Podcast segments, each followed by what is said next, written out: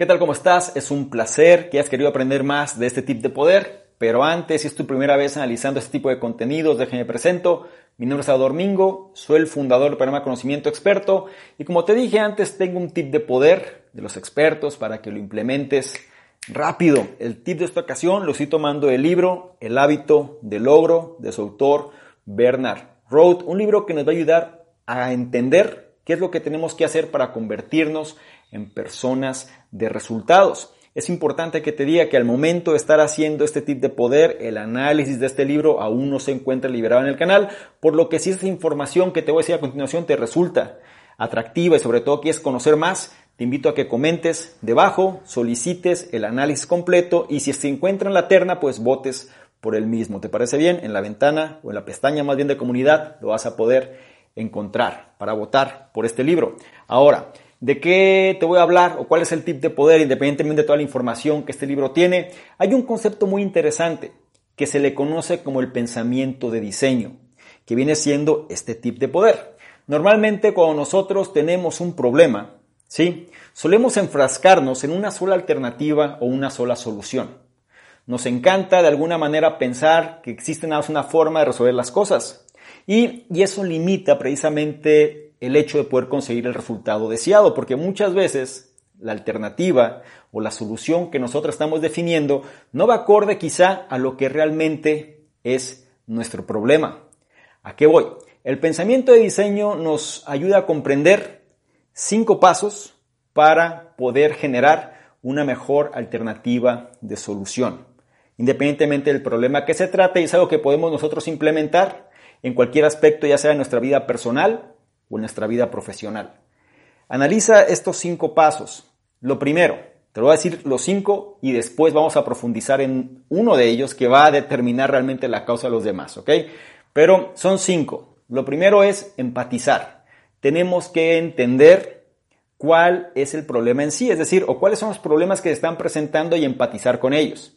Lo segundo viene siendo definir o más propiamente dicho, redefinir o remarcar el problema. Ya hablaremos más adelante de este punto. El tercero viene siendo generación de ideas o lluvia de ideas. El cuarto lo podemos denominar como el prototipo o crear un plan. Y el quinto viene siendo poner a prueba eso que estamos definiendo en el plan o en el prototipo, ¿ok? Obtener retroalimentación y demás. Estos cinco pasos, si bien son importantes, hay uno que viene siendo crítico para que esto funcione.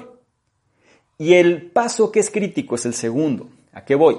Nosotros podemos pensar que existe un problema en nuestra vida, independientemente del que se trate, y entonces decimos que la solución es X cosa. El punto 2 nos ayuda a redefinir el problema. ¿Y cómo lo vamos a redefinir? Haciéndonos la siguiente pregunta que dice, ¿qué cambios vamos a experimentar una vez que el problema esté resuelto?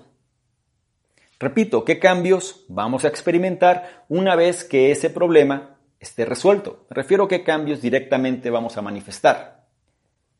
Quizá te estés preguntando, bueno, no me queda del todo claro, lo vamos a ver con un ejemplo.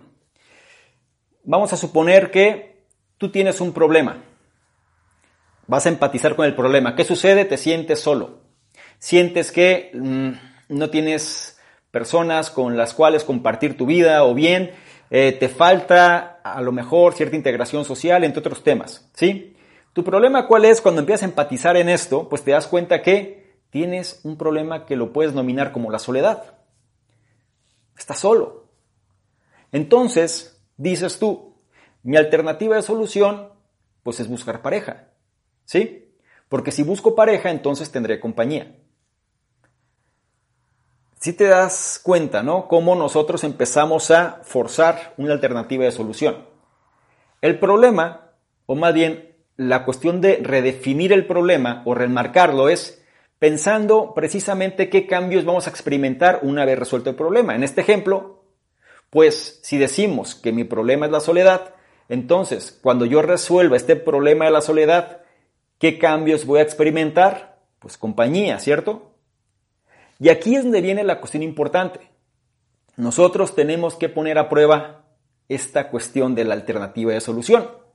Porque si nosotros el resultado es la compañía, Entonces, realmente la pregunta sería, bueno, ¿qué tipo de compañía es la que es significativa para mí y que me va a llevar a generar o a estar en un estado mental mucho más feliz, digámoslo así, o bien más reconfortante, o bien más satisfecho, como lo quieras denominar en función de tus términos?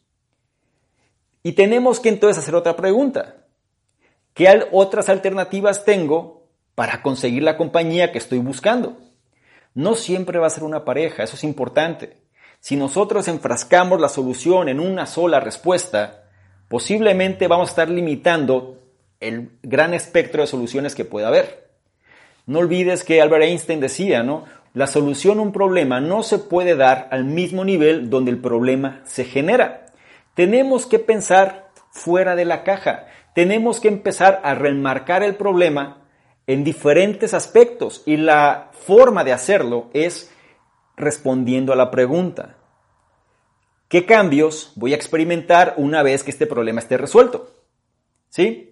Y si eso lo llevamos a la práctica, entonces va a ser mucho más fácil poner a prueba esa alternativa de solución. Si seguimos con la línea, entonces la lluvia de ideas, que viene ser el tercer paso, se refería o se va a referir a qué cosas nosotros podemos hacer para generar esta compañía. Lo mejor Puedes decir, puedo involucrarme en una comunidad nueva, puedo formar parte de un grupo, puedo interactuar con personas que tengan ciertos hobbies o ciertos pasatiempos, puedo hacer o formar parte de alguna comunidad distinta donde yo estoy, o ser un miembro activo de la sociedad a la que pertenezco, etc. Es decir, puede haber muchas alternativas que pueden satisfacer ese problema de compañía. Aquí la clave es que nosotros comprendamos que tenemos que remarcarlo, ¿sí? El problema, para poder generar diversas formas de solución. Y si eso lo comprendemos, entonces podemos generar el plan y entonces generar el prototipo para ponerlo a prueba y obtener esa retroalimentación y descubrir si eso realmente era la solución. Es como un aspecto de mejora continua. Y esto lo puedes llevar a cualquier aspecto de tu vida. Sin embargo, muchas veces las personas suelen encasillarse nada más en una sola forma de hacer las cosas y si eso no se da de esa manera, se frustran y entonces se generan otro tipo de insatisfacciones y la gente empieza a vivir cada vez con una menor calidad de vida. Replantea esta información. Te invito a que profundices un poco más y vamos a retomar los cinco puntos del pensamiento de diseño. Número uno, empatizar tienes que ver cuál viene siendo la causa real del problema que estás manifestando. O sea, ¿por qué lo sientes? ¿Qué sucede? ¿Por qué sientes esa insatisfacción? ¿Por qué consideras que hay un problema o puede haber varios problemas que puedan englobar esa insatisfacción que estás manifestando? Después tenemos que acostumbrarnos a qué? A reenmarcar, ¿sí? O reframing, como se le conoce en inglés, ese problema. Tenemos que empezar a darle diferentes enfoques al problema. Y la manera de hacerlo es respondiendo a la pregunta, ¿qué cambios voy a experimentar una vez que ese problema esté resuelto? Sobre ese concepto vamos a generar la lluvia de ideas. Con la lluvia de ideas vamos a poder generar el plan o el prototipo y entonces lo vamos a colocar para ponerlo a prueba. Hazme saber qué opinas de este contenido en particular, si realmente te aporta valor y sobre todo si quieres profundizar más en este tipo de información. Si es así, recuerda que el análisis completo de este libro aún no se encuentra liberado, pero si realmente resulta de tu interés, puedes comentar debajo y además votar en la terna para que sea el próximo en liberarse. Recuerda que este es un pequeño fragmento nada más de toda la información que este libro trae. También si esto lo consideras de valor y sobre todo quieres aportar más para ayudarnos con una mayor expansión en relación a lo que estamos haciendo, te invito a que no dejes también de evaluar y compartir esta información porque es la manera en la cual podemos llegar a una mayor cantidad de personas. No se te olvide revisar los enlaces que aparecen debajo en la descripción y sobre todo formar parte del reto 60-100, este reto donde te llevo a lo largo de varios días para ir ajustando tu estado mental con los contenidos y sobre todo la información que más te va a ayudar a ese objetivo. Y para finalizar, si quieres que tengamos una mayor interacción, ¿por qué no tomas un screenshot o le tomas una imagen a donde está apareciendo esta información y te vas a Instagram, me etiquetas y colocas un comentario al respecto? Si tú haces eso, yo te voy a responder en reciprocidad. ¿Te parece bien? Espero que tengamos un trato y lo más importante, y no se te olvide que este fue un tip de poder, un tip de poder de los expertos para que lo implementes. De ya.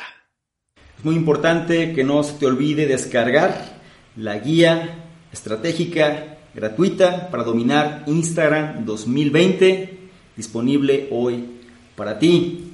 Si tú quieres aumentar tu percepción, si tú quieres apalancarte de las redes sociales y sobre todo de una red social que viene con todo en el 2020, si tú quieres tener mejores contactos, si tú quieres establecer mejores negocios, tienes que aumentar tu percepción. Y la guía secreta, estratégica de Instagram, o más bien para dominar Instagram 2020, te va a ayudar en ese objetivo. Presta la atención, es gratuita, está disponible ahora para ti y sobre todo implementa este conocimiento.